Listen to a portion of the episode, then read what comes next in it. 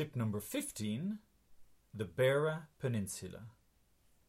Beara is less visited than its more famous neighbour to the north, the Ring of Kerry. But it's wilder and equally beautiful.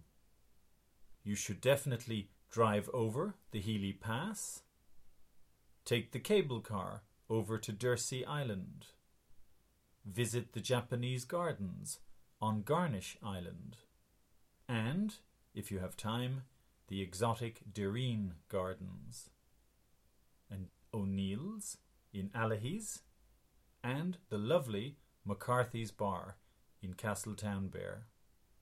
But it doesn't really matter where you go on Beara, it's all stunning.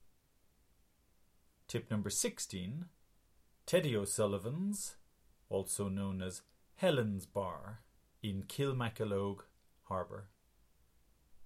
This part of North Beara is in County Kerry. Helen's Bar is a little gem, off the beaten track, overlooking idyllic Kilmakilloge Harbour. Maria and I spent a wonderful evening there a few years ago as the sun was setting.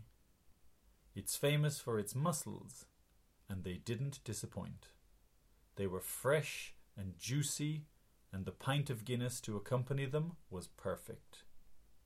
Helen's is also a B&B, and it would be a great place to escape for a couple of nights.